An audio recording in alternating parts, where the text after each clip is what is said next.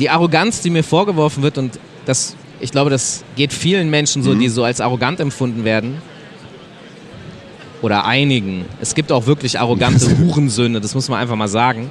Aber für viele äh, Menschen ist ja Arroganz auch nur ein Schutzschild, um Ruhe zu haben. Mhm. Und die Personen, die in der Lage sind, das zu erkennen und da das dann auf sich nehmen, das zu durchbrechen, äh, die werden ja auch belohnt. Mhm. Aber ich kann ja nicht mit, ich kann nicht mit jedem reden und mit hier und da und Hinz und Kunst, das ist einfach zu anstrengend. Willkommen im Hotel Matze, dem Interview-Podcast von Mit Vergnügen.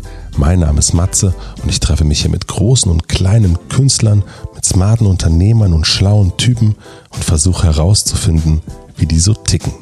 Mein heutiger Gast ist der Musikjournalist Falk Schacht. Wer sich in Deutschland mit Hip-Hop beschäftigt, der wird ziemlich schnell über den Namen Falk Schacht stolpern. Er ist sozusagen das wandelnde Rap-Lexikon Deutschlands. Ich habe ihn als Moderator von Viva kennengelernt. Er hat für alle großen Musikmagazine geschrieben, lehrt an der Universität, legt auf und ist immer da, wenn irgendwo gerappt wird. Wir sprechen über Hip-Hop, natürlich, aber nicht nur. Es geht um Falks Werdegang, wie er es ohne Uni-Abschluss und Schreiberfahrung zur ersten Kolumne geschafft hat. Wir sprechen über die Zukunft des Musikjournalismus. Kleiner Spoiler, sieht nicht so gut aus. Wir reden über Bushido, Astrologie, Jan Delay, Jay-Z. Wir reden über Falks Burnout, seine, in Anführungsstrichen, Arroganz, seine Mission und seine größte Krise. Wie Falk über Sprache, Musik, Rap-Geschichte und sich selbst nachdenkt und wie er sich immer tiefer in die Welt des Hip-Hops reinfrisst, sehr faszinierend, nicht nur für Hip-Hop-Fans. Dieses Interview fand nicht wie sonst im ruhigen Hotelzimmer statt, sondern auf der lauten Online-Marketing-Rockstars-Konferenz in Hamburg. Wir wollten vor Publikum zeigen, wie das aussieht, wenn man einen Podcast aufnimmt. Falk ist ein sehr lustiger, wortgewandter Gast. Am Ende des Gesprächs gibt es sogar noch ein, eine Möglichkeit, etwas von uns beiden zu gewinnen. Sehr, sehr lustig. Ich freue mich über euer Feedback. Ich hoffe, ihr habt mit dem Gespräch genauso viel Spaß, wie ich es hatte. Viel Vergnügen im Hotel Matze mit Falk Schacht. Wenn wir uns jetzt nicht kennen würden Ja. Und jetzt so in einer äh, Hotelbar am Abend so übereinander stolpern würden, ähm, wie, äh, und ich sage, hallo, ich bin Matze, ähm, wer bist denn du so und was machst denn du so? Wie würdest Ja. du dich dann vorstellen? Ähm, Oder wie stellst du dich in so einer Situation vor? Also die Basic-Variante ist immer, dass ich Musikjournalist bin oder Journalist. Und äh, dann hat man da schon viel zu erzählen. Und wenn ich merke, dass das begründet ist und vernünftig ist und wir auf Augenhöhe sind, dann würde ich vielleicht auch noch ein paar andere Sachen erzählen, dass ich äh, Partys mache, auflege und äh, an der Uni Kurse gebe und so. Aber dass es am Ende immer mit Musikkultur zu tun hat und dass das das Hauptthema meines Lebens ist. Beruflich. Privat natürlich auch, aber privat habe ich natürlich auch noch andere Seiten. Wir können uns also auch über Astrophysik unterhalten, äh, Welche Sternzeichen bist du? Astrophysik, nicht Astrologie. Schade. äh, ich bin Löwe, äh, aber das ist tatsächlich auch ein Thema, mit dem ich mich schon beschäftigt habe. Was bist du? Skorpion. Skorpion, okay. Äh, ist das für dich ein Thema? Ja, ist auf jeden Also ich kenne mich, also äh, äh, Astrologie, ja. Ja, mein Aszendent ist Jungfrau. ja. Mein Deszendent Oh, das weiß ich nicht bei mir. ist, was war das nochmal? Krebs. Was ist der Dez Deszendent? Das ist sozusagen der äh, Gegenaszendent, der steht. Du hast ja diese zwölf Tierkreiszeichen. Und es gibt ja dann logischerweise immer einen, der gegenübersteht. Ja. Und der gegenüber vom Aszendenten steht, ist der Deszendent. Und jetzt ist das so, das ist natürlich ja alles nicht sonderlich wissenschaftlich, eher so esoterisch. Aber erschreckend ist, also ich habe mich halt, das ist schon sehr lange her, aber ich habe mich damit intensiver auseinandergesetzt, weil ich festgestellt habe, dass es erschreckend häufig stimmt. Dann gibt es natürlich die Personen, wo es gar nicht stimmt, aber äh, hin und wieder hilft mir das zum Beispiel zu verstehen, warum ich mich vielleicht mit dem einen oder anderen nicht so gut verstehe. Ja. Äh, aber natürlich bin ich mir bewusst, dass das eher esoterisch ist. Und hast du aber, da, hast du dich dadurch auch selber besser verstanden, wenn du merkst, okay, Löwe, ähm, äh, ab und zu brauche ich, ich brauche dann schon die Aufmerksamkeit, die Jungfrau, ja, ich bin äh, meistens eigentlich pünktlich, ich brauche es ein bisschen ordentlicher und äh, nicht ganz so chaotisch. Jetzt Also- mal die ganz plumpen. Äh, tatsächlich, wenn, du, wenn du lebst und du, äh, du hast ja sozusagen so deine Lebensproblematiken, ja? Also, wenn du sie so siehst. Äh, und bei mir war das zum Beispiel so, dass ich, ich, ich bin auf so einer Mission offensichtlich, aber habe mich mal gefragt, wo kommt die her? Also wer hat mir die gegeben? Und äh, dann habe ich mich mit diesen Tierkreiszeichen und Sternzeichen beschäftigt und habe da sehr viel von dem gelesen, was mich ausmacht. Und es war erschreckend genau. Mhm. Und Was waren da, was standen da für Sachen drin? Ja, also es geht dann darum, zum Beispiel Jungfrau und Löwe ist eine schreckliche Kombination, weil der Löwe halt so ein blasierter, gerne überheblicher, äh, im Mittelpunkt stehender, stehende Persönlichkeit ist und die Jungfrau ist so sehr geerdet und sehr, äh, äh, ne, die denkt viel nach und so und reflektiert und das passt eigentlich nicht wirklich zusammen. Das heißt, sie bekämpfen sich die ganze Zeit und das ist, äh, das findet genau in mir statt. Das ist Realität für mich. Das heißt, ich weiß, dass ich der König bin, aber es ist mir eher unangenehm, es die ganze Zeit zu sagen. Und das ist Okay. natürlich total behämmert, weil du dich die ganze Zeit selber, du stehst dir selbst im Weg. Ob das wirklich durch das Sternzeichen kommt, who knows. Aber es war erschreckend, das erstens zu lesen und dann war es aber auch beruhigend, weil ich kann jetzt immer sagen, naja, es sind die Sterne, weißt du?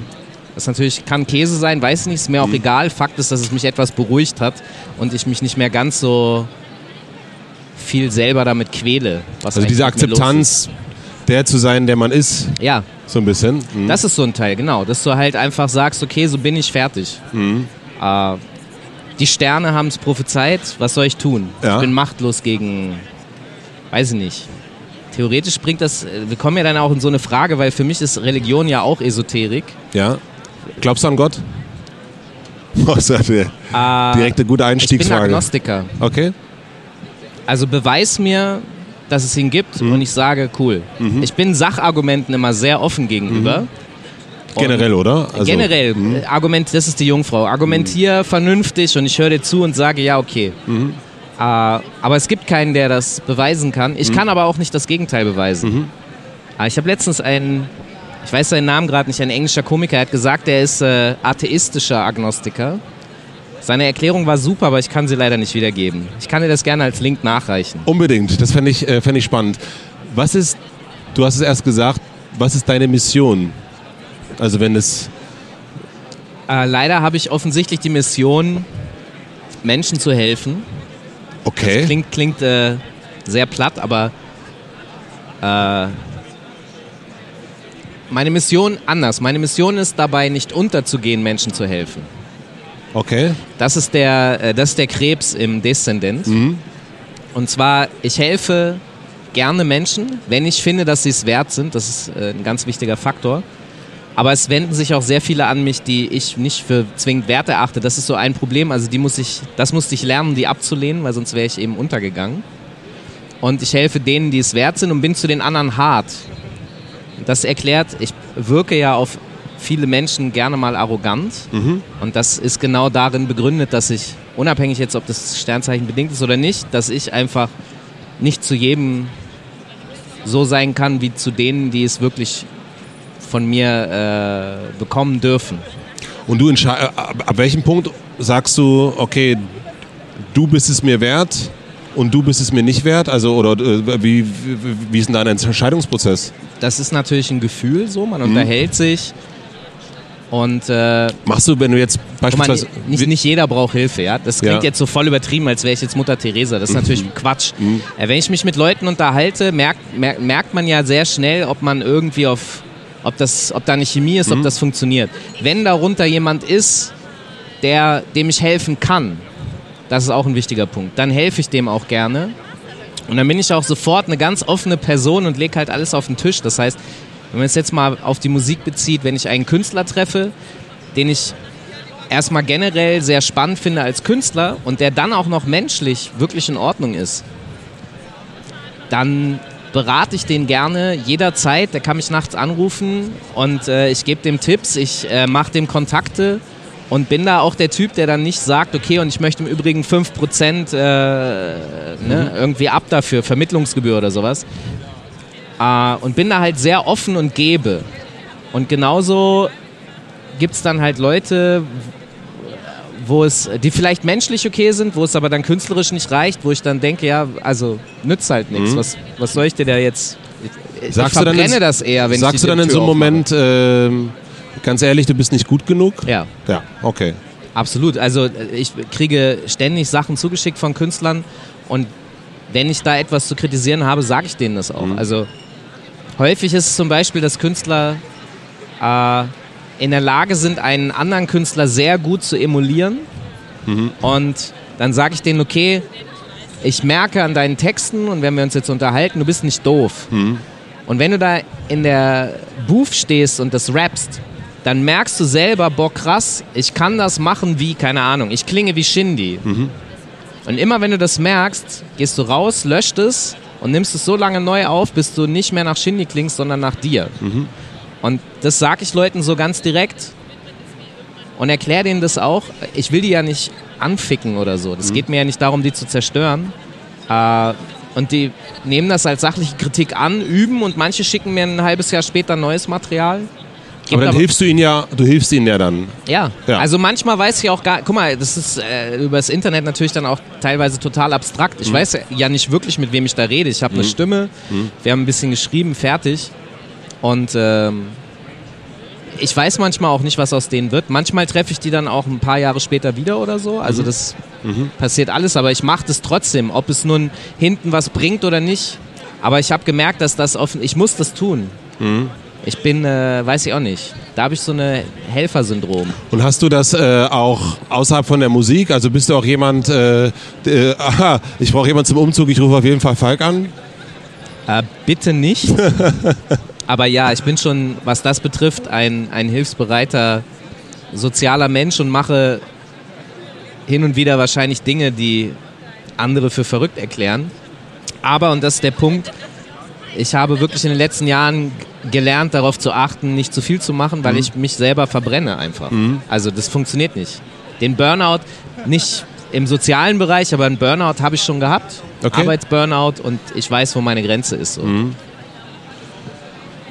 Da sind wir direkt ganz schön tief eingestiegen hier. Ja, sorry. Ja, nee, nee, es ist, äh, es, Wow, ein, hier fliegt gerade ein Zeppelin lang. ja, Geil. das, ist, äh, das ist die äh, Polizei, wie wir sehen. Ja, komm, lass uns das klauen. Ich finde das geil. Das ist auf jeden Fall. Also, guck mal, das kann man auch abmachen.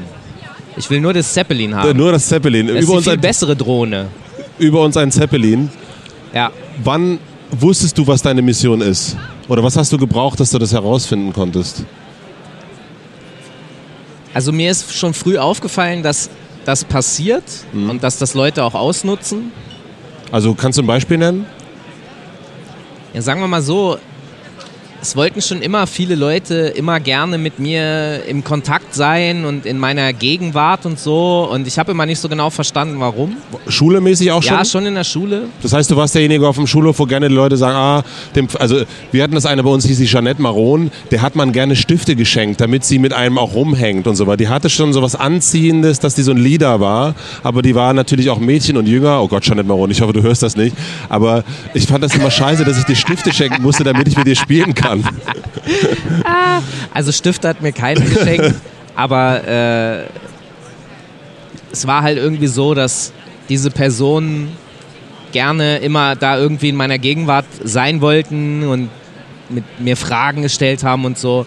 Und ich habe mich immer gefragt, warum, was wollt ihr so? Und, und äh, teilweise wurde es auch anstrengend. Und dann habe ich mich versucht, dem so zu entziehen. Das war mir dann aber gleichzeitig unangenehm, weil ich ein schlechtes Gewissen hatte und so.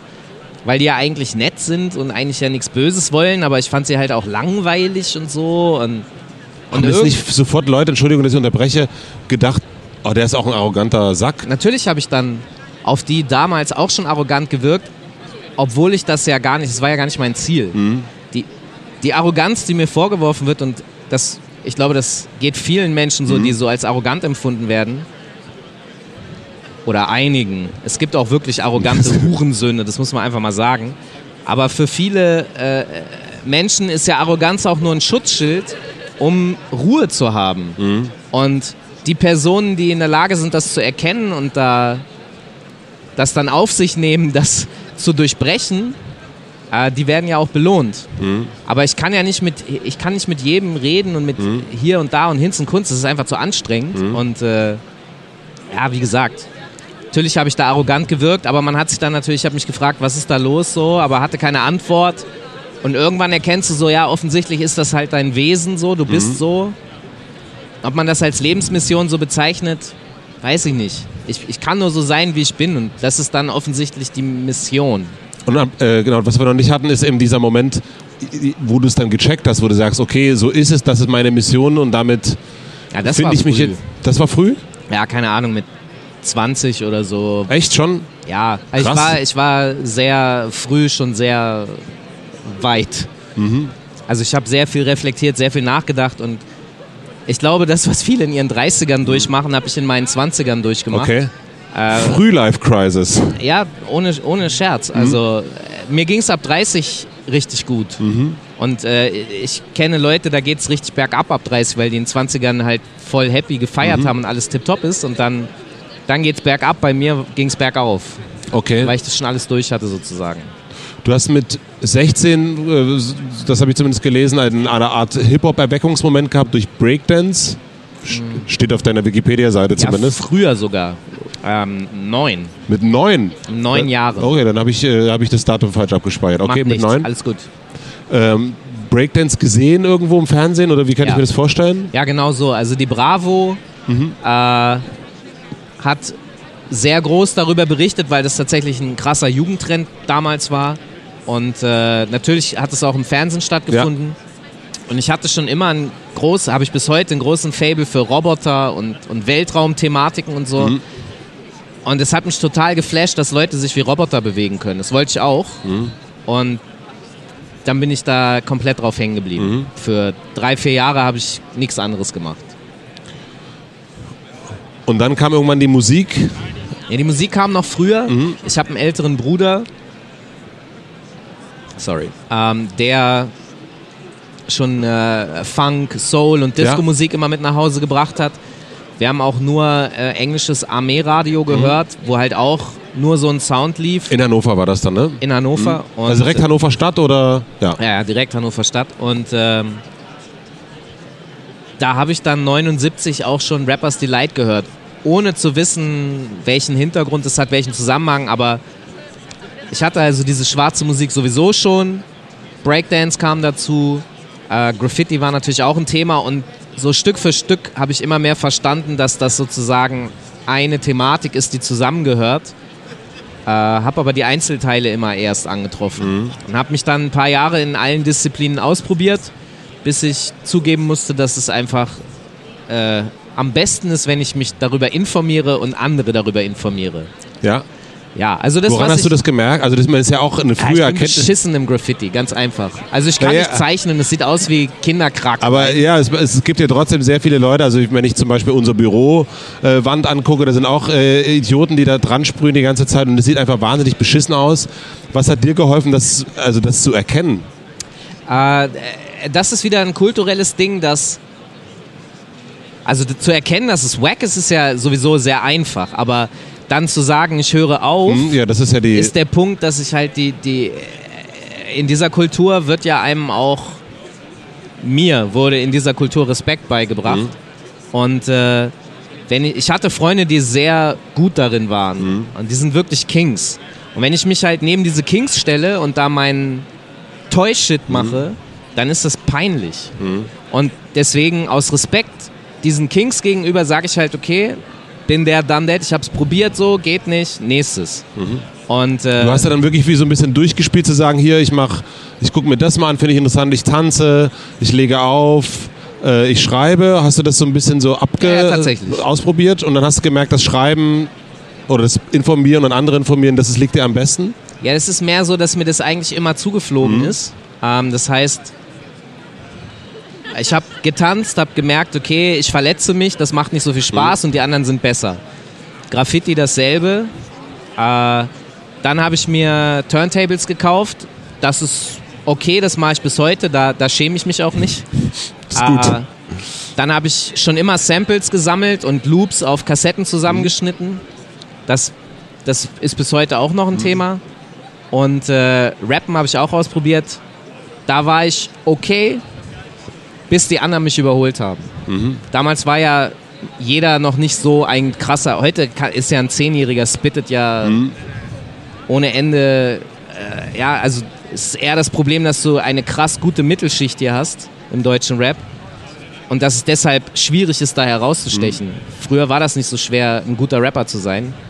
Offensichtlich schon, weil es gab nicht so viele, aber Mhm. da konnte ich noch mithalten.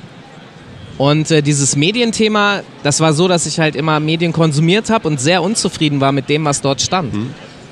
Und dann habe ich gesagt, ja okay, wenn ihr das nicht könnt, dann muss ich das machen. Mhm. Und dann bin ich halt konkret auf die Intro zugegangen, habe gesagt, ey, ich habe euer Magazin gelesen so, da ist zu wenig Hip-Hop drin, ich habe Ahnung, lasst mich das machen. Und die hast du einfach so gesagt, doch, ich schreibe die jetzt mal an. Ich habe die angerufen, Mit wem hast du gesprochen? Weißt du das noch? äh, konkret mit Oliver Bresch, der ist auch heute noch bei der Intro. Ja, den habe ich heute getroffen, heute früh. Grüße, wenn du ihn noch Ja. heute Abend sehen Ja. solltest. Rennt er hier rum? Äh, nein, der ist, äh, der, der ist jetzt nach Hamburg gezogen. Echt? Ja. Krass, okay, dann muss ich den mal anrufen. Also der ist sozusagen damals der Chef des norddeutschen Büros gewesen. Und äh, den habe ich angerufen, habe gesagt, ey, ihr braucht halt Rap. Er hat gesagt, okay, was willst du? Willst du, willst du schreiben? Dann habe ich gesagt, ja, eine Kolumne über hier Rap in Hannover, weil es war ein Hannover Regionalteil. Und er hat gesagt, ja, mach, schick mir so und so viel Wörter in vier Wochen. Dann habe ich gesagt, cool, und was krieg ich dafür? ja, also Geld haben wir nicht, aber ich kann dir freien Eintritt zu Konzerten besorgen. Dann habe ich gesagt, okay, zweimal Cypress Hill und zweimal das. Da hast du gleich direkt Forderungen gestellt. ich, bevor ich nur eine Zeile geschrieben hatte, äh, war ich schon auf dem Konzert. Das muss ich Herrn Bresch hoch anrechnen, dass er dieses Vertrauen in mich hatte. Und habe dann ein Jahr lang diese Kolumne geschrieben. Aber auch Vertrauen insofern, dass du gleich sagst, Digga, ich habe noch nie was geschrieben. Also auch das Selbstbewusstsein. das hat er nicht mal gefragt. Nee, aber dass du äh, das Selbstbewusstsein hast, äh, ne, das kennt man ja heute noch. Ne? Das ist ja auch gut für dich, wenn du da schreibst und du aber direkt sagst, naja, ohne Tickets, ich will aber, du sagst Tickets, die will ich aber direkt haben. Ist Aber ja ich muss zugeben, das war nicht meine Hauptmotivation. Also meine Hauptmotivation war wirklich, dass ich wollte, ich kenne das, wenn du heute mit Leuten konfrontiert bist, die Musikjournalismus machen werden, äh, wollen, dass sie relativ häufig Leute sind, die, die wollen mit Stars rumhängen und die wollen irgendwas mit Medien machen. Und, aber es geht ihnen nicht um die Kultur oder um die Liebe zu einer Kultur und dass man dann darüber berichtet, sondern es geht ihnen um dieses Star-Leben und so. Und das war nie mein Antrieb und wenn er gesagt hätte, es gibt kein Geld und auch sonst nichts, hätte ich gesagt, ja, kein Problem, weil es mir, und das ist vielleicht auch so ein Missionsding, mir einfach immer wichtig war, dass Hip-Hop so dargestellt wird, wie es ist. Auch wenn es, es hat auch natürlich seine dunklen und seine, seine unangenehmen Seiten. Äh, aber es wurde halt immer falsch dargestellt oder eben sehr einseitig. Ja. Und das regt mich bis heute auf. Also bis heute habe ich diesen Impuls. Und wenn ich irgendwo einen Artikel lese, wo was dümmlich dargestellt ist, dann geht bei mir der Trigger los und ich bin schon kurz davor, einen offenen Brief zu schreiben. Also der Impuls, Mhm. Du ja auch- ich hast- angefangen habe, ist noch da. Ja, das merkt man ja auch, wenn dann, äh, ich weiß nicht, was ist zuletzt da, wo ich, wo ich, äh, da ging es glaube ich um Böhmermann und, äh, Ja. und Steiger und da wurde dann Ja. äh, auch dann eine sehr lange, du bist auch bekannt für längere Posts auf Facebook und da das, das ausführlich dein, den, äh, Plus Rechtschreibfehler. Ich bin nämlich Legastheniker. ja. Was hast du deinen Eltern erzählt, was du, was du machen wirst wollen? Also du bist aus der Schule raus mit 16, ne? Also meine Mutter hatte immer ein sehr äh, hohes Grundvertrauen in mich äh, und hat mich nie irgendwie geschubst äh, oder, oder gedrängt oder so. Die hat gesagt, mach das, was du in deinem Leben machen möchtest. Achte darauf, dass du glücklich bist, dann bin ich auch glücklich. Und äh, Wow. es war nie so, dass sie gesagt hat, okay, du musst studieren. Der Rest meiner Familie war so. Das war auch tatsächlich viel Konfliktpotenzial. Äh, aber ich war, also erstens war ich so oder so ein Hallodri. Und meine Mutter wusste halt, dass es sowieso nichts bringen wird, mich da äh, irgendwie zu versuchen, in Bahnen zu halten. Und ja, sie wusste halt, dass meine Liebe dafür so stark ist. Ob man davon leben könnte oder so, das wusste sie natürlich nicht. Aber ich, ich glaube, sie hatte da ein Urvertrauen und das war ja auch gerecht. Das hattest du ja auch an dich auf jeden Nö, Fall. ich hatte gar, ich bin Oder? wirklich, ich bin kein Typ, der plant, ich bin kein Typ, der denkt, was ist äh, nächstes Jahr oder so. Ich bin immer einer, der, ich gehe einfach. Ja? Ich gehe, ich bleibe nicht stehen, ich gehe immer noch. Ich bleibe nicht stehen und das ist auch so der Punkt, dadurch passieren einfach immer Dinge. Also Tod ist eigentlich die Nicht, die Nichtbewegung. Ja. Wenn, und, und ich bewege mich immer, ich mache immer Sachen, ich mache mich immer bemerkbar und dann äh, kommen Dinge zu mir. Aber ich gehe nicht los und sage, okay, in zwei Jahren will ich Chef von MTV Amerika sein. Deswegen bin ich es auch nicht, aber äh, ich habe, mein Ziel ist, dass ich immer Spaß habe. Mhm. Ich bin ein sehr spaßorientierter Mensch. Du hast gesagt, dass du deine äh, 20er irgendwie so die, die äh, ich hatte es erst äh, Frühlife-Crisis genannt. Ja, Ähm, und das war aber auch die Zeit, wo du bei Viva angefangen hast zu moderieren, wo du im Radio warst. ja. Was waren so deine Teufelchen, die da, äh, äh, die heute die 40-Jährigen ins Tattoo-Studio treiben und äh, Junge äh, äh, sich von ihrer Frau trennen lassen und äh, eine, sich eine jüngere Bettgespielin suchen? Was waren so deine bösen Worte, die du mit dir selber ausgetragen hast? Also in meinen 20ern, die, die, die Probleme, die ich da hatte, war eher so, dass ich, äh, ich habe ein wahnsinniges Problem mit Ungerechtigkeiten. Okay. Und äh, es war so weniger das Thema, äh, hallo. Es war so weniger das Thema, dass ich irgendwie eine junge Frau brauche oder so. Das hatte ich ja, ja. Die war ja, Du warst ja jung. Die war ja so alt wie ich. Also, das waren alles nicht die Themen, sondern mein Thema war Ungerechtigkeit. Warum ist diese ich, Weltschmerz?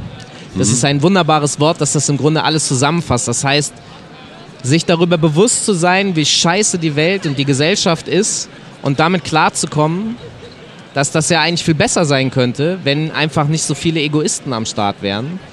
Ähm, das ist das, was äh, mich sehr beschäftigt hat und das ist auch das, was ich vorhin meinte mit der Lebensmission, dass ich lernen musste, weil ich bin so ein, ich bin ein gescheiterter Weltretter, ich bin ein gescheiterter Tim Bensko, krass. Ja, also ich hätte die Welt gerne gerettet, aber diese Welt möchte nicht gerettet werden. Das, das einzusehen, das damit umzugehen und sich darauf einzustellen, wie man darauf, also dass man halt selbst ein bisschen zu dem Arsch wird, den man nicht leiden kann, den man eher verurteilen würde. Das ist so mein Prozess in den 20ern gewesen, an dem ich arbeiten musste. Kannst du mir ein konkretes Beispiel nennen? Also wo du sagst, da stand ich, äh, ich habe gesehen das und äh, es wird äh, an uns herumgefummelt. Ja. Ähm, äh, d- das sehe ich, das finde ich total ungerecht, finde ich total scheiße. Was, was waren das für was, was waren das für Momente? Also was waren das für Dinge, die dich da so, äh, so grollig gemacht haben und wo du Ja. sagst, ich muss das ändern oder ich kann es nicht ändern und jetzt ach, scheiße und es Hast du schon mal vom Cassandra-Komplex gehört? nope. Also der Film 12 Monkeys basiert auf dem Cassandra-Komplex und zwar äh, geht es dabei, Cassandra war eine Frau, die Visionen hatte. Also Ja. die konnte aufgrund ihrer Wahrnehmung Dinge sehen, die andere nicht sehen konnten. Und dann hat sich der Gott Apollo in sie verliebt und sie hat aber keinen Bock auf den gehabt. Und da sie, wenn ich das richtig zusammenbringe, ist schon ein bisschen her, dass ich das gelesen habe, ähm, da er sie nicht irgendwie ganz rund machen konnte, hat er sie verflucht und er konnte ihr die Gabe nicht nehmen, Dinge zu sehen, aber er konnte sie verfluchen, dass wenn sie dann Personen gewarnt hat, also denen erzählt hat, dass die nicht glauben, was die sagt. Ah ja, okay. Und wenn du halt sozusagen in der Lage bist, Dinge wahrzunehmen und andere warnst und dann sagst, pass mal auf, dein Problem, was du hast, mit dem, was du mir hier immer erzählst, du hast Probleme, keine Ahnung, wenn Frauen mir erzählt haben, sie haben Probleme mit Männern, warum rufen die nie an, warum machen die dieses nicht, warum machen die jenes nicht so? Und ich denen das dann gesagt und erklärt habe, dann sind die eine Woche später mit demselben Thema zurückgekommen. Und das machst du dann irgendwie, keine Ahnung, ein halbes Jahr mit oder ein Jahr. Und dann hast du keinen Bock mehr. Und wenn du das so als Muster mal auf alles beziehst, dann ist das einfach nervig. Wenn Leute dauernd Beratung wollen, aber beratungsresistent sind, aber im Grunde bist du dann nur so, eine, so ein Kratzbaum. Ich habe keinen Bock, Kratzbaum zu sein. Ich bin wie die Volksbank, ich mache den Weg frei. Oh Gott. Nein, aber weißt du, was ich meine? Ich musste da gerade dran denken. Es gibt da diese Werbung, wo diese Straße ist Ja. und dann gehen so die Berge weg und so. Ich bin eher, ich komme von dem Scheiß so. Ich will Probleme lösen. Ich will nicht die ganze Zeit immer wieder über dasselbe Problem rumheulen Und äh, Hast du den schon mal gebracht, den Ich bin die Volksbank, ich mach den Weg nee, frei? das war das erste Mal. der, weiß, der ist richtig gut. Danke. Der ist, der, ist richtig, der ist richtig, richtig gut für dich.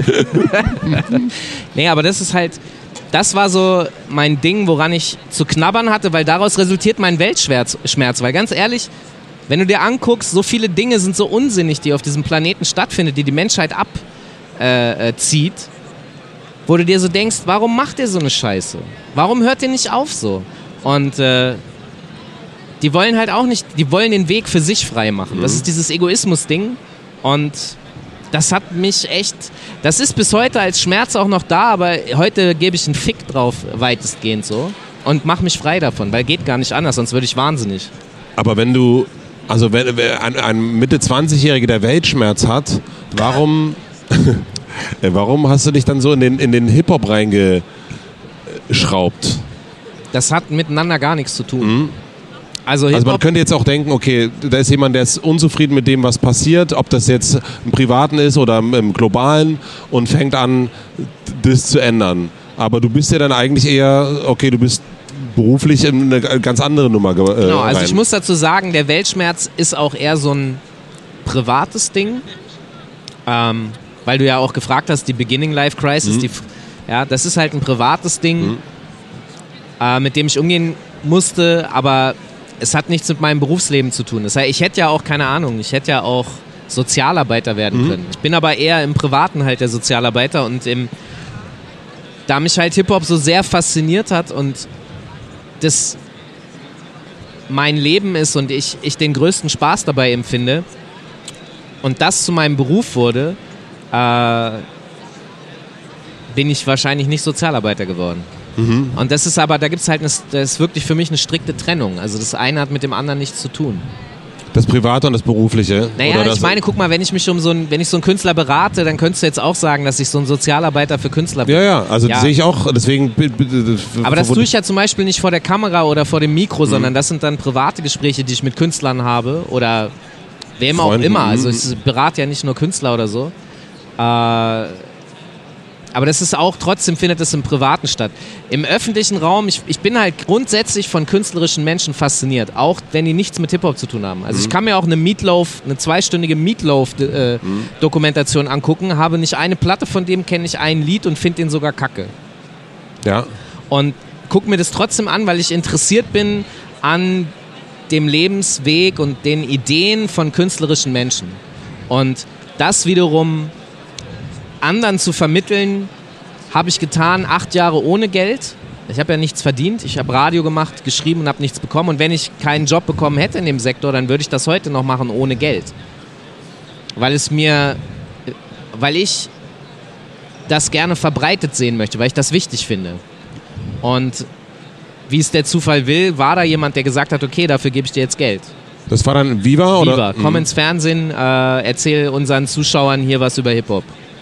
Wer war das? Äh, zuerst Viva 2, Mhm. äh, da habe ich die Sendung Supreme gemacht. Und äh, dann nach einem Jahr wurde der Sender ja äh, umgewandelt Mhm. in Viva Plus. Und dann habe ich Mixery Raw Deluxe gemacht. Mhm. Genau. Und das bin mit dem Format dann ja auch vom Sender weg ins Internet gegangen Mhm. und habe das. Ich bin ja geil, die, die äh, Zeppelin-Drohne ist über uns. Das ist ein sehr großes Hotel. Wow. Sehr große Hotellobby heute. Kennst du noch Faulty Towers mit äh, John Cleese von Monty No. Python? also ich kenne Monty Python, aber äh, Es ist eine, eine Serie, die er nach Monty Python gemacht hat, Ende der 70er, Anfang der 80er. Und mein Lieblingsding ist, er spielt einen Hotelbesitzer. Und immer wenn deutsche Gäste da sind, bläut er allen ein, don't mention the war. Also er möchte bloß keinen Stress haben. ja, Ah, und da musste ich jetzt gerade dran denken. den Zusammenhang kriege ich nicht, aber egal. Ja, weil wir in einem Hotel sind und ich wollte jetzt einfach nur sagen, don't mention the war. Und dann hättest du gesagt, hahaha, aber du kennst die Serie nicht. Hahaha. Hui, gut. Das ist das Problem, wenn ich, ich habe nämlich leider noch eine Macke. Äh, danke, dass das, äh, wir werden jetzt, wow. Diese Drohne fällt gleich auf uns runter. Hast du dein Absurdes Messer dran. dabei? Das wäre sehr lustig. Einfach so, puff. Schon, oder? Ja, Oh, äh, ich habe noch ein weiteres Problem, unnützes Wissen. Ich vergesse wenig unnützes Wissen. Ich freue mich schon auf meine Altersdemenz, wenn ich endlich wieder ein bisschen wenn du, freier wenn, du- wenn du was vergisst. Wie sieht, äh, wie sieht so ein Tag für dich aus? Also wann stehst du so auf? Oh, ich bin da ganz bequem, das ist zwischen 9 und 10. Mhm. Und dann äh, geht meine Arbeit aber auch, kann sein, dass ich schon um 8 sage, okay, heute ist Feierabend, kann aber auch bis 12 gehen. Mhm. Oder das ist das Problem, wenn du selbstständig bist und das machst, was du liebst, dann hast du nicht Feierabend. Das Ja. ist sehr belastend. Und bist du dann um, Manchmal. z- wenn du um 8 Uhr oder um 9 oder um 10 aufstehst, geht's dann direkt los, dass du dir äh, äh, Tweets, Feeds und so weiter anguckst Ja. und dich informierst und guckst, was da los ist? Ich muss zugeben, das Erste, was ich mache, ist Twitter lesen. Mhm. Äh, später kommen die E-Mails. Also Twitter lese ich schon im Bett. Mhm. Ja. Mhm. Jetzt ist es raus. Die Trolle stürzen sich wieder auf mich. Äh, und und äh, wenn ich dann am Schreibtisch sitze, dann kommen die E-Mails dran. Und ich habe nämlich keine E-Mails auf meinem Handy in, in, Habe ich auch nicht mehr. Super. Absicht. Mega gut. Ist fantastisch. Okay, endlich mal einer, der da Pro ist. Totaler Pro. 100, also ich habe äh, es ist- ich habe alles. Slack haben wir auch in der Firma, auch nicht mehr auf dem Handy. Ähm, und ich auch richtig stolz darauf. Äh, Handy natürlich nicht im Schlafzimmer und Handy im Urlaub in Berlin lassen. Und aus. Fertig. Es gibt, äh, gibt Wegen Elektrosmog oder wegen Beziehung? Nicht im ähm, Schlafzimmer. Achso, wegen Elektrosmog im Urlaub. Da müssen wir aufpassen. Ähm, wegen Beziehung und auch für mich selber so eine Grenze zu machen. Also zu sagen, ich versuche auch wirklich die Okay. letzte Stunde vom Tag nicht mehr in dieses Ding reinzugucken. Okay. Gelingt mir nicht so oft. Ich weiß, das eigene Junkietum be Ja. Mhm. äh, bekämpfen. Ich kann ich voll nachvollziehen. Naja, man suchtet ja auch und ich hasse zum Beispiel, ich hasse ist ein großes Wort, aber ich versuche mich auch gerade von Serien loszulösen. Weil das genau, man hat ja, okay, man weiß dann, House of Cards, der amerikanische Präsident, das ist ein ganz übler und das kann ganz schlimm enden und so weiter und so fort. Aber was bringt mir das? Also da habe ich nicht gepennt. Das ist nur Zeitverschwendung. Ja. Aber, und das ist jetzt absurd, ich kann mit Serien auch gar nichts Mhm. anfangen. Ich habe nie angefangen, welche zu gucken. Ich komme aus der alten Schule, ich mag eine Stunde abgeschlossene Geschichte Mhm. und nicht äh, vertikal erzählt. Ähm, hier sind gerade fremde Leute, die mich halt Mhm. belästigen, deswegen unterbreche ich gerade. Jetzt muss ich aufstoßen. Schlimm. Ähm, Serien. Serien, äh, äh, abgeschlo äh, abgeschlossene äh, st- äh, Formate, magst du? Ach so.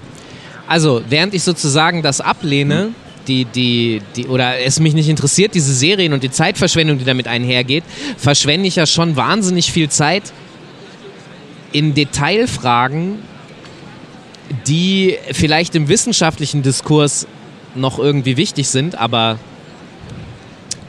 wo es problematisch wird, wenn ich mich mit jemandem in einer Hip-Hop-Situation auseinandersetze. Also, mal als Beispiel, ich äh, beschäftige mich mit der Frühgeschichte von Hip-Hop. Was findet da statt? Was ist da los? Was ist da passiert?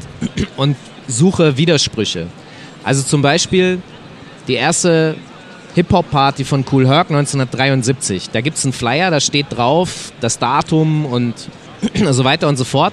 Und genau an dem Datum 2013 sind ganz viele Medien weltweit durchgerät und haben gesagt, ja, das ist, äh, Hip-Hop ist 40 Jahre alt, das ist der Geburtszeitraum und so und bla.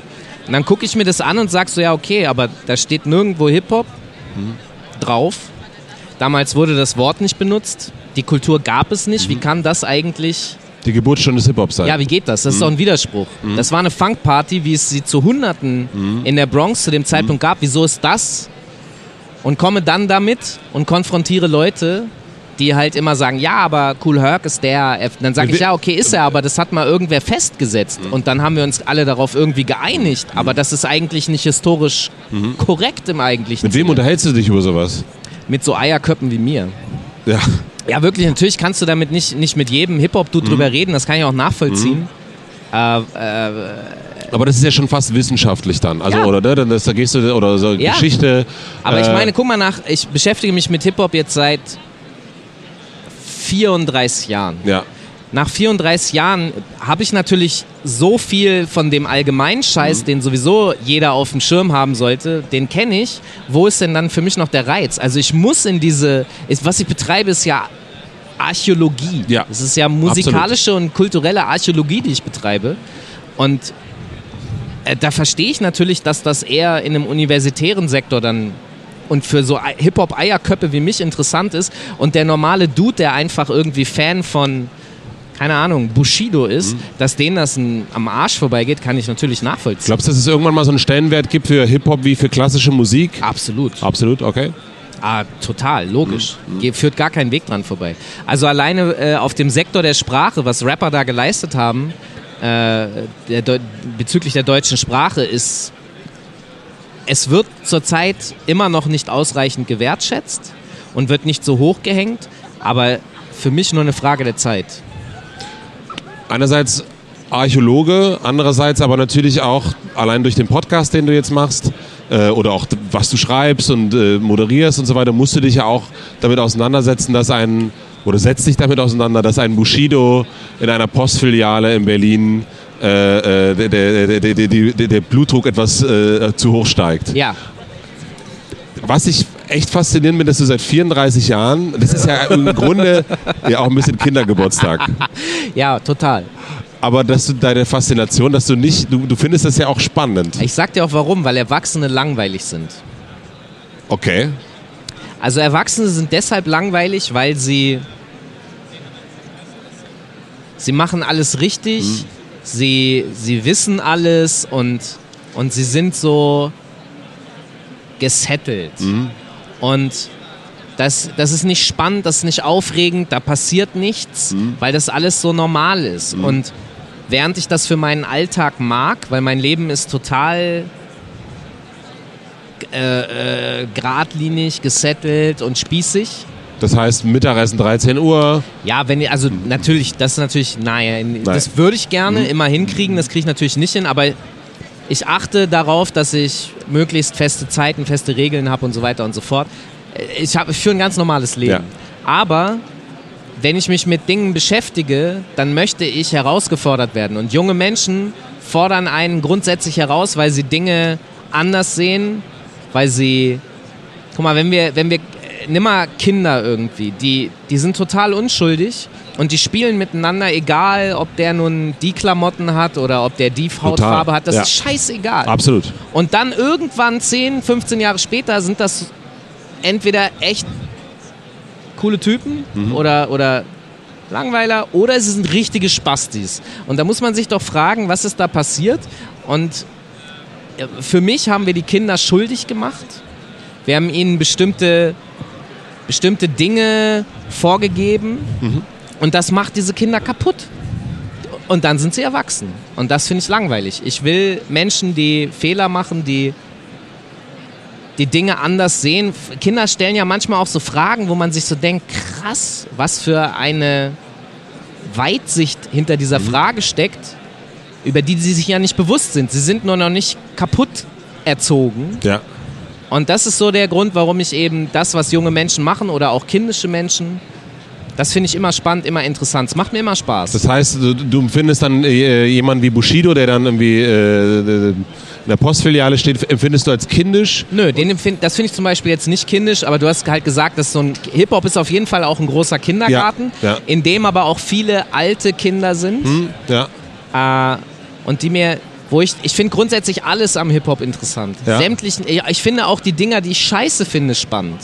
Ja. Also ich setze mich auch wirklich, was ich vorhin gesagt habe mit Meatloaf, im Hip-Hop ist es dasselbe, ich setze mich auch mit den Dingen im Hip-Hop auseinander, die ich persönlich nicht gut finde und eigentlich nicht...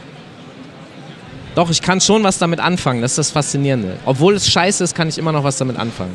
Was ich spannend finde, dass du es geschafft hast, zum einen das zu bleiben und die Person zu bleiben und nicht ähm, keine Ahnung, die Karriere, das, den Kinderwagen oder das neue Sofa vor dich herzustellen, sondern diese Art von Information und dass du ganz offensichtlich auch Leute hast, mit denen du sowas teilen kannst. Weil das ist ja, wenn du, keine Ahnung, wenn du im Kegelclub bist und alleine kegelst, ist es halt ein bisschen langweilig. Das ist das Ding. Ich habe es nie geschafft und das, das kann man als Stärke oder als Schwäche interpretieren. Ich habe es nie geschafft, mich selber zu überwinden. Das heißt, ich kenne ja Leute, die sozusagen diesen Weg nicht gehen konnten oder können, weil sie zum Beispiel in einem Job feststecken, ja. der nichts damit zu tun hat, mhm. weil sie Geld verdienen mhm. müssen. Oder die Familie haben, Verantwortung übernehmen. Kannst du nicht? Das habe ich nie geschafft. Also, ich habe nie geschafft, mich selber zu überwinden und mich selber wegzudrücken, um diese Aufgaben oder diese Verantwortung wahrzunehmen, die man vielleicht machen müsste, dieses, nenn es von mir aus Konformität oder so.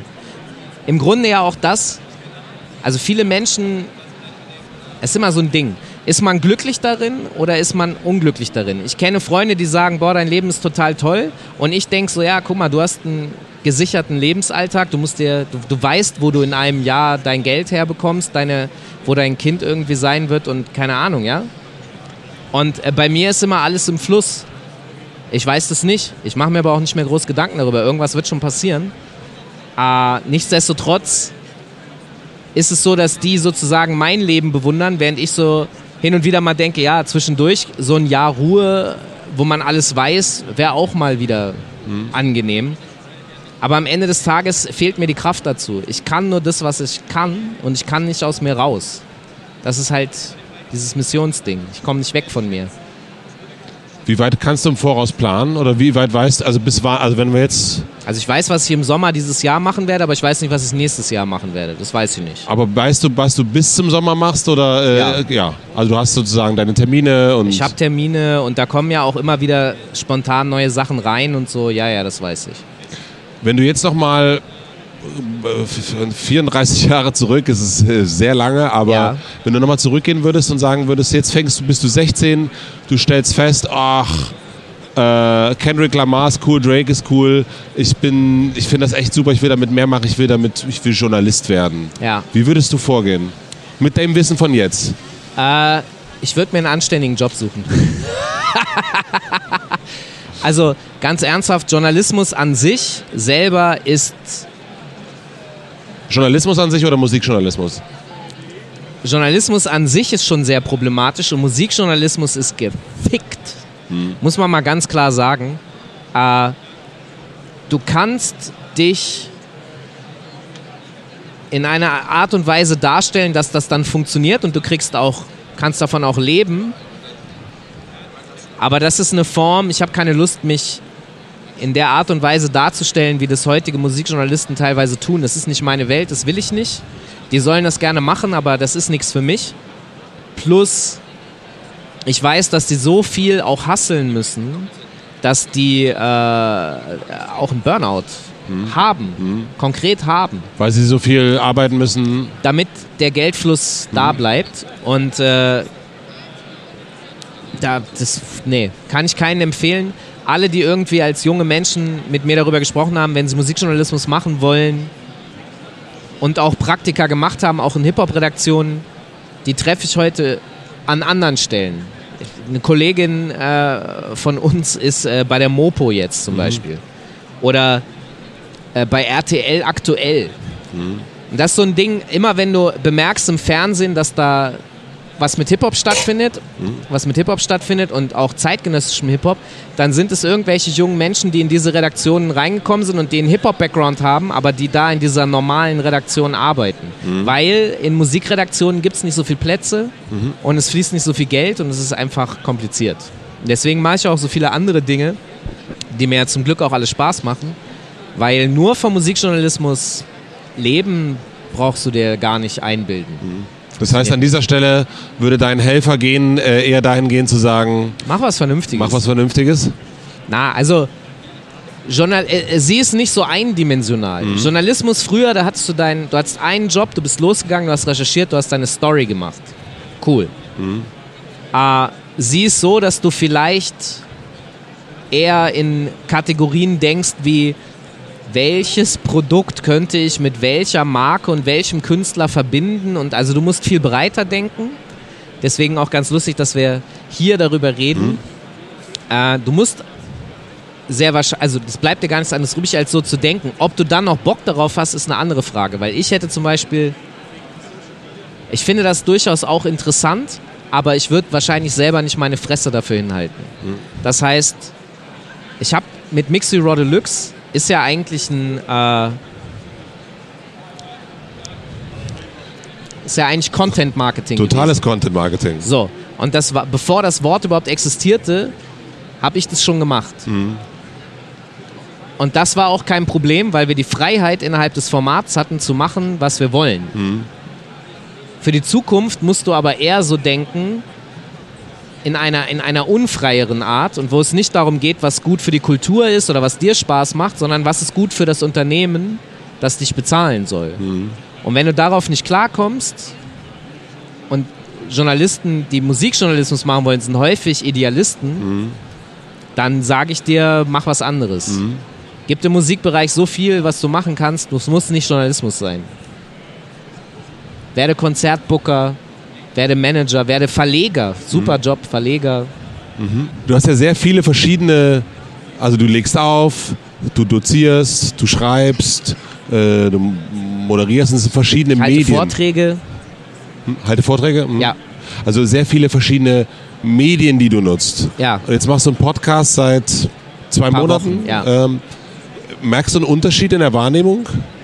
Wie meinst du das? Also die- wie die Leute darauf reagieren? Also wenn ich bei dir zum Beispiel, wenn du einen Facebook-Post machst, ja. ist eigentlich, kann man, kann man davon ausgehen, da geht auf jeden Fall unten runter die Kommentarnummer los. Und es ist meistens nicht, dass jemand, das wenigste, was jetzt jemand schreibt, ist Danke. Meistens ist es, Eine äh, Diskussion. Ja, meistens ja. ist es richtig Diskussion Ja. und es geht richtig ab. Ähm, und jetzt hast du ja den äh, mit deiner Kollegin Wasabi machst du den äh, machst du den Podcast. Ihr unterhaltet euch über Werbung. Äh, darf Rapper an Werbung darf, dürfen Rapper Werbung machen oder wie auch immer. Ähm, äh, wie ist da die Resonanz mit dem Publikum? Gibt's da, Ah, merkst du da einen Unterschied? ja und nein. Also ich habe mich ja bisher ziemlich aus diesem YouTube, äh, aus dieser Umwelt herausgehalten. Und äh, jetzt sind wir ja auch auf YouTube. Wir Genau. Sind, äh, genau. Und äh, da merke ich einfach, dass das, was ich vorher bei anderen unter YouTube-Videos gelesen habe, also die Aggression, die, das Trollwesen, das da auf YouTube stattfindet, das findet halt natürlich auch bei uns statt. Und da denke ich mir dann immer so, ja, okay, also, weiß ich nicht, wenn ich 16 wäre und einen Internetzugang, würde ich vielleicht auch so viel Müll schreiben und Leute einfach nur beleidigen die ganze Zeit, weil das mein Spaß ist. Aber ich bin halt nicht 16. Und äh, das ist so, wo ich mir denke, ey, eigentlich müsste man mal bei euch zu Hause vorbeifahren und mal so mit so einem Rohrstock auf die Finger schlagen. Äh, aber dann denke ich mir auch, ja, what the fuck, sollen sie halt machen, sind halt Kinder. Wenn jemand sachlich was zu sagen hat oder argumentieren will, gar kein Thema, bin ich jederzeit bereit, auch äh, drüber zu sprechen. Aber es geht halt gleich in diese, gerne, in diese Schiene, du Hurensohn, du Bastard, was, äh, ihr habt keine Ahnung von nix und so, fickt euch. Ja, okay, ist in Ordnung. Dann, äh, das, da rein, da raus. Aber das, das ist tatsächlich so eine YouTube-Umwelt, muss ich Die gefühlt die sagen. aber gar eher YouTube gar nicht so sehr Podcast wahrscheinlich ist. Nee, klar, ist ja auch eigentlich logisch. Podcast ist ja eher ne, ein Thema für Streaming-Plattformen. Wir haben aber äh, YouTube mit ausgewählt, weil es einfach ein Kanal ist, der auch genutzt wird. Gerade im Hip-Hop-Bereich natürlich. Genau, da ist er sehr stark und es wäre halt doof gewesen, den zu ignorieren. Und deswegen knallen wir das da auch drauf. Fertig. Bist du, ah, du hast sehr, sehr viele verschiedene Sachen auch gemacht. Bist du irgendwie nostalgisch oder bist du dann, sagst du, jetzt habe ich Mixed Raw Raw Deluxe gemacht, jetzt kommt, äh, äh, mache ich, ich weiß nicht, ob du dies, das, hast das moderiert? Um, äh, dieses Akro-Format, da habe ich Nee, die, äh, das Da habe ich einmal Steiger interviewt? Steiger hat das äh, äh, moderiert und ich habe einmal, weil Steiger sein Buch geschrieben Ach so, hat, okay. Den- habe ich ihn in seinem eigenen Format ja. interviewt. Ah ja, so, deswegen. Ja. Ich habe hab dich nur da als Ja. Gesicht gesehen und äh, aber bist du nostalgisch, also äh, hängst du an den Sachen, Nö. Weil ich hab, dann schreibst du mal für Bento, dann Ja. schreibst du mal wieder nicht für Bento, dann Ja. machst du den Podcast, Ja. dann legst du auf und also ich habe auch mal das Gefühl, dass du so weitergehst, aber gar nicht so next, next, ähm, also jetzt nicht im Sinne von äh, jemand, der ständig seinen Job kündigt, aber ich habe aber so das Gefühl, es geht einfach normal weiter. Ja, also es ist halt, äh, wie soll ich sagen, das ist natürlich auch immer bedingt, was der Partner will. Bei Bento war das so, äh, dass ich immer wieder Themen angeboten habe.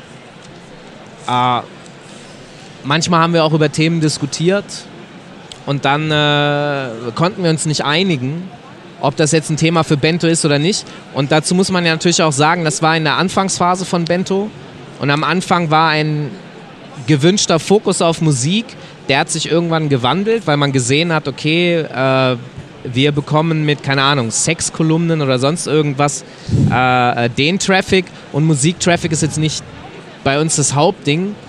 Das kann ich dann auch nachvollziehen und dann trennen sich halt Wege. Ja. Fertig. Also simple as that. Und äh, da bin ich nicht nostalgisch. Und nostalgisch, ich bin, äh, ich dokumentiere nicht gut genug, was ich mache und bedauere sehr, dass ich meine alten Supreme-Folgen nicht habe. Und äh, MTV Viva hat es tatsächlich, so wie sich das im Augenblick darstellt, geschafft, das zu löschen. Äh, dementsprechend ist das weg. Und ich habe letztens äh, zufällig eine alte Kiste VHS-Bänder auf dem Dachboden wiedergefunden und habe da mein Eminem-Interview wiedergefunden, wo ich Eminem verarsche. Und das ist so ein Ding, da werde ich dann tatsächlich ein bisschen nostalgisch und denke so, boah, cool, guck mal, das hast du jetzt irgendwie vor 17 Jahren gemacht, da hast du den verarscht, das musst du irgendwann nochmal digitalisieren und online stellen, das geht 1000 Prozent viral. Bis, in, ne, bis nach Amerika und Timbuktu geht das viral. Äh, aber ansonsten bin ich nicht. Also ich beschäftige mich ja sehr viel mit diesem klassischen Hip-Hop und dem alten Zeug. Aber ich bin da auch nicht nostalgisch, weil ich mich genauso mit Cloud-Rap und, und jungen Rappern beschäftige und werde dann teilweise ja von meinen Altersgenossen dafür kritisiert. Also wieso, wieso feierst du eigentlich so einen Juicy Gay oder einen Moneyboy oder so? Und dann, dann denke ich mal so, wie, wie soll man den denn nicht feiern? Also, wenn man sich damit auseinandersetzt und wenn man offen ist, äh, dann bemerkt man, dass da was dahinter steckt. Aber wenn man hängen geblieben ist, dann hängt man nur in diesem alten Zeug. Da komme ich her, da- da- das liebe ich, aber das ist halt nicht alles. Ich, ich halte dazu bald einen Vortrag. Er wird, äh, ich habe eine These aufgestellt und zwar nennt sich das Old School Hip Hop. Es ist ein, eine Hip-Hop-Definition, die einfach alle Schulen des Hip-Hops umfasst und zwar von 1973 bis heute. Während viele Leute einfach in ihrem 90er-Film hängen geblieben sind und die 80er kacke finden und die 70er und das, was heute, und für die gibt es nur 90er. Und das finde ich langweilig. Ja. Mit solchen Leuten kann ich mich über die 90er super unterhalten, ist auch alles top. Aber ich habe, ich kann nicht nachvollziehen, wie alles andere ausgeschlossen wird. Vor allem, also danach könnte ich noch sagen, dass man argumentiert, okay, das ist halt kein Hip-Hop. Okay, aber sie schließen ja auch das davor aus. Die finden ja auch 70er Hip-Hop scheiße. Und wo ich dann denke, ja, aber ohne den wärst du nicht da. Das baut alles darauf auf. Und wenn du das nicht respektierst und ehrst, dann sorry, aber ey, dann fehlt dir auf jeden Fall was. Wie bewertest du dich selber? Also wenn du Bin ein jetzt... Quatschkopf. Du bist ein Quatschkopf? Ja, Quatschkopf, Eierkopf. Nee, aber im Sinne von, wenn du einen Artikel schreibst oder Ja. wenn du einen Podcast machst, wenn du irgendwo einen Vortrag hältst, hast du, äh, guckst du das, äh, hast, welche Art von Reflexion hast du damit? Guckst du das nachher später nochmal an? Ähm, Nee. Nee. Nee. Ist dann, bin der, done that, next one. Ja, genau. Ja. Also, äh, ich weiß ja, was ich da gemacht habe. Wenn es dann irgendwie fünf, sechs Jahre, zehn Jahre Mhm. alt ist, klar, dann gucke ich mir das vielleicht mal an oder lese mir was durch. Weil ich mich auch äh, sozusagen selber kontrolliere und selber abgleiche. Ich habe zum Beispiel, es, äh, es gab vor dem Internet ein, das hieß Usenet. Und da gab es Internetforen, zwei Stück für Hip-Hop. Einmal hiphopalt.de, das war Deutsch, und hiphopalt US, glaube ich, hieß das. Das war für, für Ami-Rap. Und in dem Ami-Forum habe ich damals gelesen, das muss so 97, 98 gewesen sein, dass da so ein krasser Rapper ist. Und ich konnte den Namen immer nicht aussprechen. Ich habe immer nur gelesen, Eminem. Hä, wie spricht man das denn aus? Und irgendwie ein, zwei Jahre später ist der da der neue Superstar. Und in der Deutschen war ich aktiv und habe auch geschrieben. In der Ami habe ich nur gelesen. In der Deutschen habe ich auch geschrieben. Und es ist echt erstaunlich, wie viele Leute aus dieser Hip-Hop-Gruppe bis heute in dem Business was zu tun haben. Also ich treffe immer wieder auf diese Leute. Und ähm, inzwischen kann man sich das rausgoogeln. Und da habe ich mal rausgegoogelt, was ich da geschrieben habe. Und ich bin echt erstaunt. Ich kann bis heute alles unterschreiben, was ich da geschrieben habe. Nur die Art und Weise, wie ich es geschrieben habe. Also ich habe Leute richtig krass beleidigt, du bist ein Spasti, du hast, du behinderter Mongo, hast keine Ahnung von nichts und so und bla bla bla. Also so ein YouTube-Komment. Ja, absolut. Deswegen, Typ. ich kann das total nachvollziehen. Es hatte aber trotzdem, bis heute kann ich das inhaltlich alles unterschreiben. Ja. Nur die Form hat sich ein bisschen geändert. Ich bin ein bisschen netter geworden. ich bin ein, ein netteres Arschloch als früher, kann man vielleicht sagen. Als was möchtest du in Erinnerung bleiben? Ah, kein, ey. Ist, mir Latte. Ist der Latte? Ja, weil ich merk's ja, also wenn ich jetzt sterbe, merke ich es ja auch nicht mehr. Ist ja egal, weißt du? Aber es gibt für dich keinen so, ich möchte gerne das und das hinterlassen. Nee, ist mir Null? egal. Mhm. Also klar äh, dokumentiere ich inzwischen Sachen. Das heißt, ich habe zum Beispiel meine alte Radiosendung, die ich gemacht habe, die ist jetzt komplett digitalisiert. Die habe ich vor, Stück für Stück online zu stellen. Da gibt es dann Interviews mit Savage, der sich äh, aufregt über Blumentopf und äh, erzählt, schreiend, erzählt, wie er deren Snippet-Tape aus dem Fenster wirft, also es ist von 98. Oder Jan Delay, der ankündigt, dass bald ein voll geiles Album kommt, das heißt Bambule. Oder der DJ der Gruppe Dynamite Deluxe, die ich nicht kenne, erzählt mir was und dann frage ich, ja, dein Rapper konnte nicht kommen, weil der, dem geht's nicht so gut. Der ist nämlich zugekifft. Äh, und er sagt, ja, bla bla bla. Und ich wusste halt nicht, dass das Sammy Deluxe ist. So. Ja. Also diese Radiosendung werde ich bald online stellen. Das heißt, die Dokumentation werde ich machen, aber das mache ich nicht für irgendeinen Legacy-Scheiß, sondern weil ich mir denke, das sind auch wieder so spannende Informationen. Ich möchte das anderen zur Verfügung stellen. Die sollen sich das rauskramen, weil mir geht das ja genauso. Ich suche inzwischen, habe sie auch gefunden, Aufnahmen von Blockpartys aus den 70ern. Damals haben halt Leute auf den Blockpartys das per Kassette mitgeschnitten und haben die Kassetten verkauft. Und diese Kassetten, also die habe ich vor 15, 16, 17 Jahren schon im Internet gefunden. Und die wollte jemand verkaufen für 50 Dollar das Stück. Das war mir aber zu viel. Und äh, inzwischen stehen die aber digital online. Und dann lade ich mir die runter und höre mir halt diese alten, das sind halt die Originalquellen. Das ist dieses Archäologie-Ding. Und ich will sozusagen meinen Teil, wo es mir nicht darum geht, dass ich was damit zu tun habe, aber ich will es der Hip-Hop-Forschung zur Verfügung stellen. Und ich habe tatsächlich auch ein Projekt, wo ich ideenmäßig dran arbeite, wo es um die Originalquellen geht. Also nicht, nicht irgendwie Best of 90s äh, Mixtapes jetzt zu hören, sondern in die 90er die Mixtapes alle zu nehmen und zu sagen, okay, das ist, das ist darauf passiert, weil du kriegst ja sonst immer nur so eine äh, raffinierte Version, die Essenz. Und das ist ja im Grunde die Geschichtsschreibung, die der Gewinner geschrieben hat. Aber ich will, der Verlierer interessiert mich genauso. Ich will wissen, was abgeht. Und deswegen stelle ich sozusagen meinen Scheiß dafür online. Aber was aus mir, also was die Leute hinterher von mir denken, das interessiert mich nicht.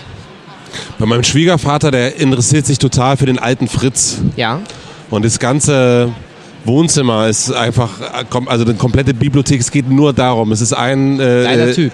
Auf jeden Fall. Und es, ich, es erinnert mich ein bisschen an dich.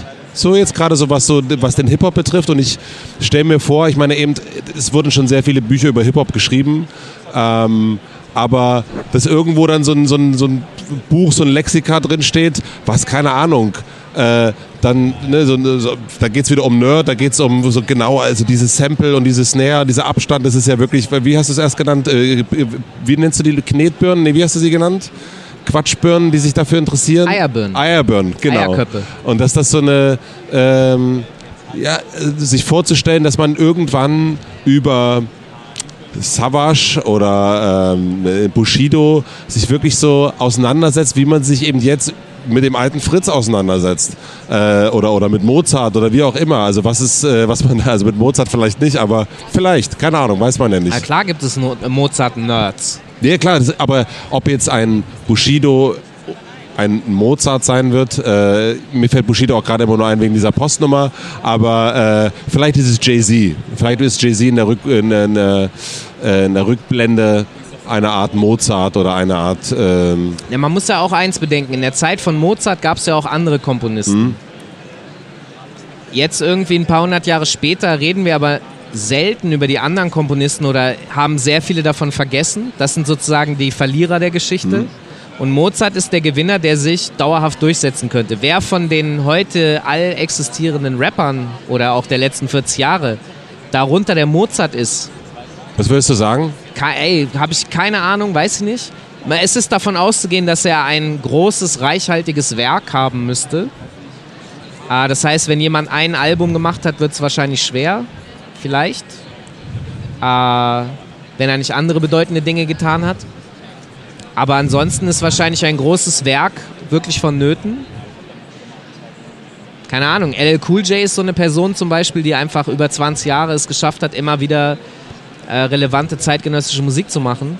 Äh, in Deutschland, keine Ahnung, Savage ist sehr lange ja schon am Start, Jan Delay, Sammy Deluxe.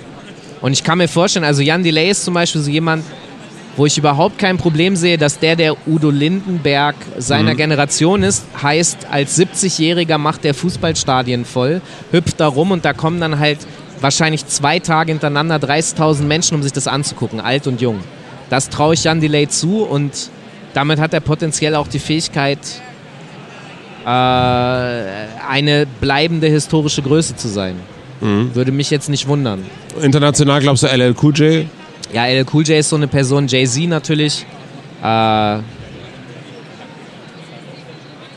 wow, im Ami-Rap ist halt echt schwer, weil viele schaffen einfach nur eine Karriere zwei, drei, vier, fünf Jahre, dann, dann geht es, dann flacht es wieder so ab.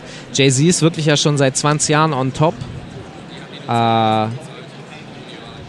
wer ist denn noch so lange? Buster Rhymes ist auch ein bisschen abgeflacht. Eminem ist immer noch sehr, sehr erfolgreich, jetzt auch fast 20 Jahre. Und okay, er ist, er ist der erste kredibile, weiße, erfolgreiche Rapper. Also der wird vielleicht auch, Eine historische Figur sein. ja, mit si- ziemlicher Sicherheit. Ja. Wie kann jemand, der sich eigentlich von früh bis spät mit solchen Sachen auseinandersetzen Ja. kann, wie du, wie kann so jemand einen Burnout bekommen? Äh, ich hatte damals den Burnout, weil ich die Sendung Supreme irgendwann, also erstmal, ich bin nach Köln gezogen, kannte niemanden. Das heißt, mein Freund war das Büro. Das heißt, ich habe ganz, den ganzen Tag und die ganze Nacht, ich habe auch im Büro geschlafen auf dem Sofa. Okay. Äh, Weil du musstest oder weil du konntest? Äh, Weil ich dann keine Lust mehr hatte, um 5 Uhr morgens nach Okay. Hause. Und man muss auch sagen, der Nahverkehr in Köln um 5 Uhr morgens auf einen Montag oder so. Äh, nee, also ich äh, hab dann da halt einfach teilweise, nicht jeden Tag, ja, aber teilweise habe ich da gepennt. Und wenn du einfach nur noch sowas machst und keinen Ausgleich hast und, und nur dafür lebst, fährst du gegen eine Wand. Das ist Egal, ob du das machst, was du total liebst. ja, weil, weil ich kein Gleichgewicht hatte. Es gab keinen Ausgleich. Ich habe äh, keine vernünftigen Sozialkontakte gepflegt. Das ist es eigentlich schon. Wirklich keine Alternative dazu. Und sei, also ich hatte da den Burnout verbunden mit einem Hörsturz. Okay. Äh, ich habe bis heute auch noch Defizite auf dem einen Ohr. Äh, immer wenn der auf 150 Hertz, das ist im Bass, Bassbereich, äh, Bereich, also wenn ein bestimmter Basston gespielt wird, dann habe ich ein taubes Gefühl. Und ich glaube, daher kommt auch der Begriff taub. Und äh, das habe ich bis heute. Und dadurch habe ich halt gelernt, okay, das ist meine Grenze, ich muss aufpassen und ich brauche Ausgleich. Das heißt, kochen, mit Freunden sich treffen, auch über total andere Sachen mal reden oder eben auch über Politik oder wirklich Wissenschaft und Forschung finde ich sehr spannend. Und mich einfach über andere Dinge auseinandersetzen, als nur dieses eine und nur dafür arbeiten und nur im Büro und nur. Nee. Das, äh, das habe ich da kennengelernt und gelernt, eben nicht gegen die Wand zu fahren. Ich habe eine abschließende Frage. Ja, Äh, Die Antwort darf nicht Penis sein. okay. Magst du noch ganz kurz erklären, warum du das jetzt gesagt hast? Sonst ist das sehr, sehr weird. Ähm, ich habe das erzählt, äh, weil wir vor unserem Gespräch jemanden getroffen haben, der, nämlich der Philipp von Einhorn äh, der schon gesagt hat, wie er diese Frage beantwortet hat. Ja. Und die Frage ist die, stell dir vor, ich habe eine große Plakatwand für dich, organisiert, äh, gemietet, da wo sonst, äh, das ist am Alexanderplatz in Berlin, da wo sonst die großen Mobilfunkkonzerne ihre neuesten Handys vorstellen. Und du darfst entscheiden, welcher Satz von dir für eine Woche draufsteht. Oder welches Wort ähm, das sein würde. Welches wäre das? Boah. Also aus Joke-Gründen würde ich jetzt gern Penis sagen. äh, äh, ja. Boah. Äh, ey, kann ich dir das per E-Mail schicken? ey, ich bin mehr so der Denkertyp. Nicht so der spontan. Also doch, ich kann das natürlich auch gerne, aber. Also der, weißt du, was mein Problem mit der Frage ist? Wo ist der verfickte Sinn? Wo ist der verfickte Sinn, wenn ich das da jetzt, äh, keine Ahnung, vier Wochen hängen lassen habe? Eine Woche nur. Ist Oder nur eine, eine Woche. Woche. Ja, okay, jetzt stell dir mal vor, ich, ich schreibe dahin, fickt euch alle so.